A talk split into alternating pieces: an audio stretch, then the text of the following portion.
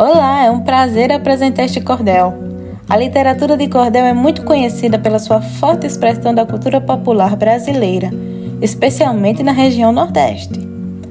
Este gênero literário se apresenta em alguns versos, organizados em estrofes no quais são trabalhados alguns tópicos, como por exemplo as rimas, métricas e oralidade.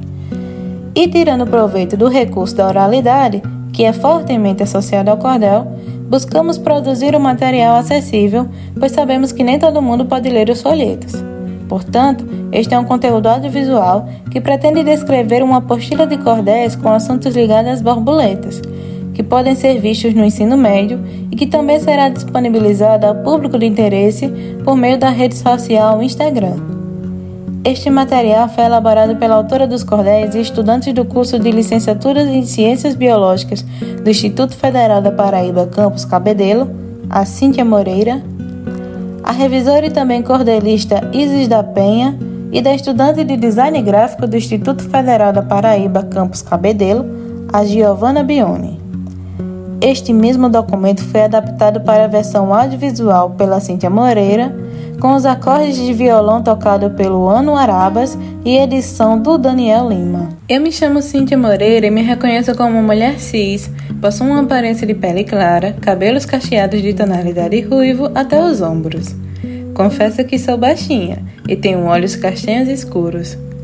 Giovanna Bione se reconhece como uma mulher cis, tem cabelo preto e liso, com altura até o pescoço e vale destacar que de vez em quando ela mostra sua franjinha. Com pele clara e olhos castanhos escuros, ela também não é muito alta. Isis da Penha se identifica como uma mulher cis, da cor de pele negra, com cabelos cacheados e escuros, tendo sua altura um pouco abaixo do ombro. Ela também está no time das baixinhas com olhos castanhos escuros. Ano Arabas se declara como um homem cis, de cor de pele clara, pouco cabelo, demonstrando até uma certa calvície. Ele possui olhos castanhos escuros e tem uma altura estável, no qual não se define baixo e nem alto. Daniel Lima se reconhece como um homem cis de pele negra e cabelos cacheados de cor preta.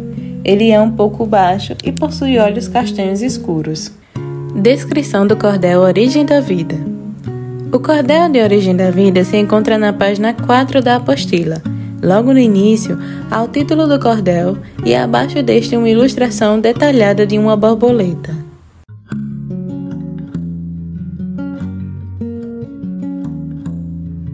A origem de uma vida é fenômeno natural. As espécies se organizam de forma bem estrutural, bem divididas em reinos, dentre eles o animal.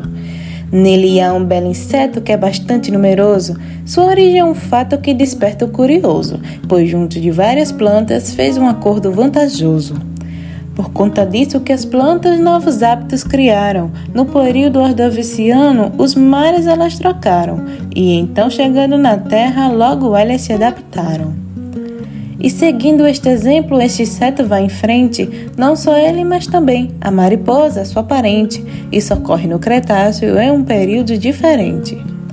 Desse modo, é preciso por nome identificar. Me refiro às borboletas que puderam variar à medida que as flores teimaram a desabrochar. Ocorrendo no Cretáceo, foi possível reconhecer a forma e a cor das flores, o que podem oferecer, o acordo com as borboletas só fez se fortalecer. Com a ação das borboletas com o néctar a ingerir, ajudam algumas flores o seu pólen a transmitir. Até hoje a parceria ajuda a natureza a fluir. Este fenômeno acima chama polinização. Em algumas plantas é útil na reprodução. Para as nossas borboletas, pontapé da evolução. Foi preparado um glossário com a intenção de esclarecer algumas palavras e termos presentes no cordel que pode deixar dúvidas. Na apostila, este glossário se encontra nas páginas 2 e 3, seguidos pelo nome anunciando a seção e uma ilustração ao lado de uma lupa junto a um livro e os demais termos abaixo. Neste formato audiovisual, Após a declamação de cada cordel, irei comentar quais palavras deste estão inseridas no glossário. São elas: Cretáceo, último período da era Mesozoica, que se iniciou há aproximadamente 146 milhões de anos e terminou há aproximadamente 65 milhões de anos. Mariposa insetos que fazem parte do grupo dos lepidópteros, se diferenciando das borboletas por serem, em sua grande maioria, de hábito noturno, estrutura corporal maior e antenas com forma de pente ou fios. Néctar é uma substância líquida composta por açúcares e secretada pelos vegetais através de glândulas especializadas. Ordoviciano é um período da era Paleozoica ocorrido há aproximadamente entre 510 e 433 milhões de anos.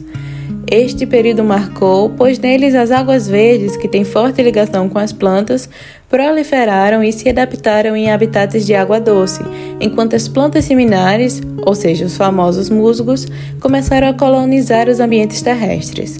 Essas plantas estavam ainda fortemente ligadas à água, necessitando dela para sua reprodução, e cresciam somente nas margens de lagos e córregos. Pólen é o conjunto de minúsculos grãos produzidos pelas flores. Polinização transferência do pólen na mesma flor ou entre flores diferentes.